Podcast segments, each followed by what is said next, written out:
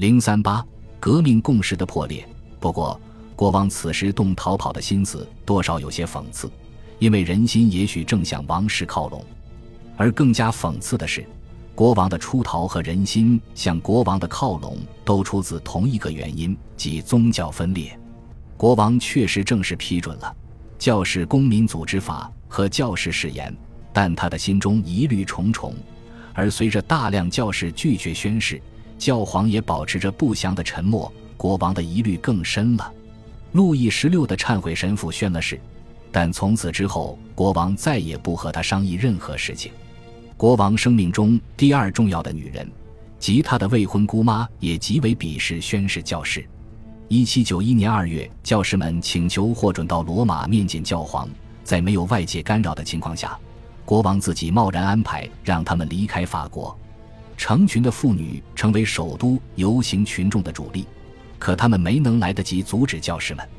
在雅各宾派公共报刊和比以前更加激进的科德利埃俱乐部的鼓动下，妇女们聚集在其他王室成员的宅邸外进行恐吓。他们怀疑这是一次分批出逃的计划。一七九一年的整个春季，拉法耶特和他的国民卫队都在巴黎疲于奔命，忙着驱散反王室和反教士的游行示威。拉法耶特招来了大众报刊的谩骂，还有大众政治社团的记恨，因为科德利埃俱乐部想让这样的社团遍布巴黎。另一方面，拉法耶特也没得到国王及其追随者的感谢。他把自己看作王室的保护者，后者却把他看成监狱长。在国王看来，拉法耶特甚至不能确保自己手下的安全，因为他似乎每次都到得太迟了。二月二十八日，拉法耶特赶赴万瑟讷，试图阻止一群暴民拆毁当地要塞，像攻占巴士底狱那样。为防国王无人保护，上百名贵族带着刀和手枪在杜伊勒利宫周围守卫。这看起来很像图谋出逃。拉法耶特急忙赶回去，解除了王宫周围的武装，结束了这场名为“匕首日”的骚乱。在四月的复活节周，人们对这些装模作样、充当宫乡角色的王党的蔑视达到了顶点。就像1790年一样，王室准备到位于巴黎西边圣克劳德的森林高地度过复活节，但就在周日复活节的前一天。国王公开接待了一位未宣誓教士，很快消息传遍了全城。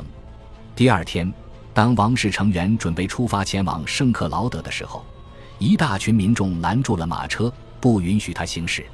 拉法耶特和平时一样再次迟到，他命令国民卫队清开道路，士兵们拒绝执行命令，大约僵持了两小时，国王不得不回到王宫。没有什么证据可以证明这次去圣克劳德的远足是逃跑计划的一部分，但最终被迫放弃此行，使国王确信他已经成为这座无神论都城的阶下囚。关于国王即将出逃的谣言和预测，实际上反过来促成了他的想法。从此，他开始制定自己周密的出逃计划。与此同时，大众对未宣誓教士的迫害日益加重，比如。有的学生参加宣誓教士主持的弥撒，遭到了修女的惩罚，结果整个修道院的修女都被拉出来，在集市上被妇女当街鞭笞。未宣誓的教士团体本来租用了废弃的教堂，用于进行私底下的崇拜，由于害怕会受到同样的对待，也不敢开展活动。法纪崩坏的背景下，巴黎的失业率也在逐步上升。由于贵族逃亡或者生意削减。圣堂参事会和修道院的全面关闭，大量仆人和从事奢侈行业的工匠都流散到了大街上。公众慈善工坊倒是吸收了一些失业人员，其中最有名的工坊正在拆除巴士底狱。正是这件事给了人们拆毁万瑟讷要塞的灵感。市场上的劳动力如此之多，而工资自从1789年以来就没有涨过。随着纸券逐渐进入流通。驱逐了铸币，物价也开始上涨。一七九一年三月二日，国民议会宣布了一项在一七八九年八月被搁置的议题：废除行会和团体组织，因为后者是一个建立在特权基础上的社会的残疾。特权社会已经一去不复返了。但是行会也曾经是故宫的联合组织，其消失导致各色工人团体要求提高工资，其中最突出的是木匠和铁匠。他们在六月上旬暗示有一个包括了八万名工人的大联合会决议要求雇主涨工资。木匠们强调通过罢工来确保最低工资，很多人民社团也很支持他们。市政当局为了抵制雇工运动，采取了越来越强硬的措施，但最后议会认为自己有责任干预。六月十四日，经列沙普利叶提议。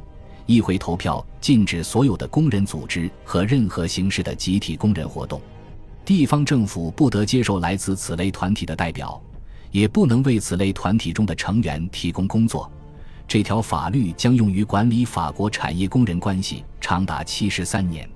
作为该议案的提出者，列沙普利耶非常关键。他在革命早期是激进派的领袖人物，雅各宾俱乐部的创始人之一。而且长期在议会中扮演左派首领的角色，但1791年他开始相信，革命如果想要继续前进，就必然会伤及1789年以来所取得的成果。巩固革命成果的时候到了，要完善宪法，在他被民众激情完全淹没之前，使宪法运转起来。很多激进派领袖到了这个时候都得出了类似的结论。前王政派的一个团体感觉到了风气的变化，在一七九零年的最后几周，他们建立了王政俱乐部，想要挑战雅各宾派。很快，其成员达到了上百人。他做出了原则性的让步，但其争取民众支持的方式太明显了，即在寒冷的冬季销售大量的补助面包。雅各宾派于是借机敦促市政府将其关闭，因为他们扰乱了市场。巴纳夫领导了这次活动，但到了第二年夏天，和他原来的激进派盟友迪波尔和拉梅特兄弟一样，巴纳夫也开始修正自己的看法。他们意识到，如果国王逃走了，整部宪法的基石就没有了，这将带来无法想象的后果。另外，在制宪议会完成了他的工作之后，剩下的就是权力分配问题，而每个人在夏天都打着类似的算盘。这两年中，代表们扮演着国家领导的角色。对于回到偏僻的外省，他们毫无兴趣。把国王争取过来，意味着打开了仕途之门。更何况现在米拉波已经死了。但是巴纳夫、迪波尔和拉梅特的三巨头向政权核心的转移，很快引起了大众的怀疑。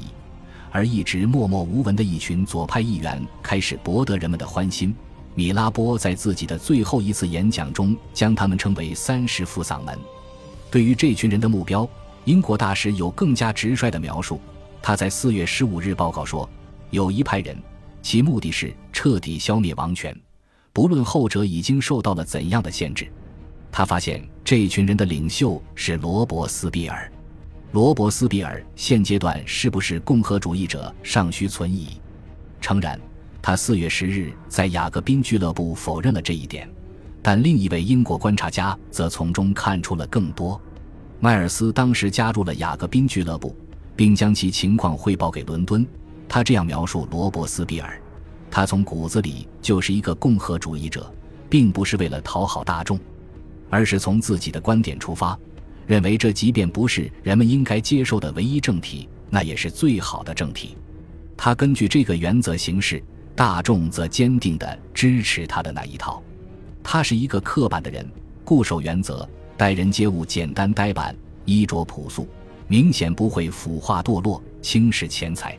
我每晚都在观察他，我盯着他，分析他的每一个表情。他确实是一个值得关注的人物。他正变得越来越举足轻重。但说起来奇怪，整个国民议会都轻视他，觉得他无足轻重。我曾跟一位议员说起我的猜测，我认为他很快就会上位，统治成千上万的人，结果遭到了嘲笑。这段话写于三月一日，五周过后，也就是四月七日，罗伯斯庇尔有了第一次实实在在的成就。米拉波的仕途曾因遭人怀疑而在一七八九年十一月毁于一旦，如今罗伯斯庇尔旧事重提。提议所有的制宪议会成员在本届议会结束四年之内不得担任公职。该项议案获得了通过。他的下一项议案是在五月十六日提出的，内容是所有的制宪议会议员不得进入立法议会，也获得了通过。这两项议案都对革命日后的发展产生了深刻的影响，但在当时看来，仅仅是一个策略性的胜利。右派议员之所以支持这两项议案，是为了整治三巨头，他们乐于见到左派的分裂。这次分裂从五月到六月上旬一直在继续。当议会再次讨论阿维尼翁问题的时候，罗伯斯庇尔一干人要求立即合并，但这次他们没有成功，因为大多数人开始权衡进一步和教皇交恶的利弊。大家花了大部分时间讨论殖民地问题。该项议题自从1789年6月8日以来，还未曾被真正提上议程。当时是一队来自圣多明各的代表团要求获得承认。1790年3月，代表们废除了奴隶制。这是由一个巴纳夫主持的委员会提议的。显然，黑人还未享受到人权，但自由的其他人种怎么办？圣多明各大概有四万白人，他们坚持自己对政治权利的要求。1790年10月，一小群当地白人试图通过武装力量来表明自己的诉求，遭到严酷镇压。现在，其他人则向议会请愿。巴纳夫警告说，满足他们的要求很危险。而罗伯斯庇尔则控诉奴隶制，要求无论肤色、种族，一律赋予其政治权利。罗伯斯庇尔的提议再一次通过了。他现在也开始掌控雅各宾俱乐部。他还在六月十一日当选刑事法庭的公诉人，这显示了他在巴黎的名望。恭喜你又听完三集，欢迎点赞、留言、关注主播，主页有更多精彩内容。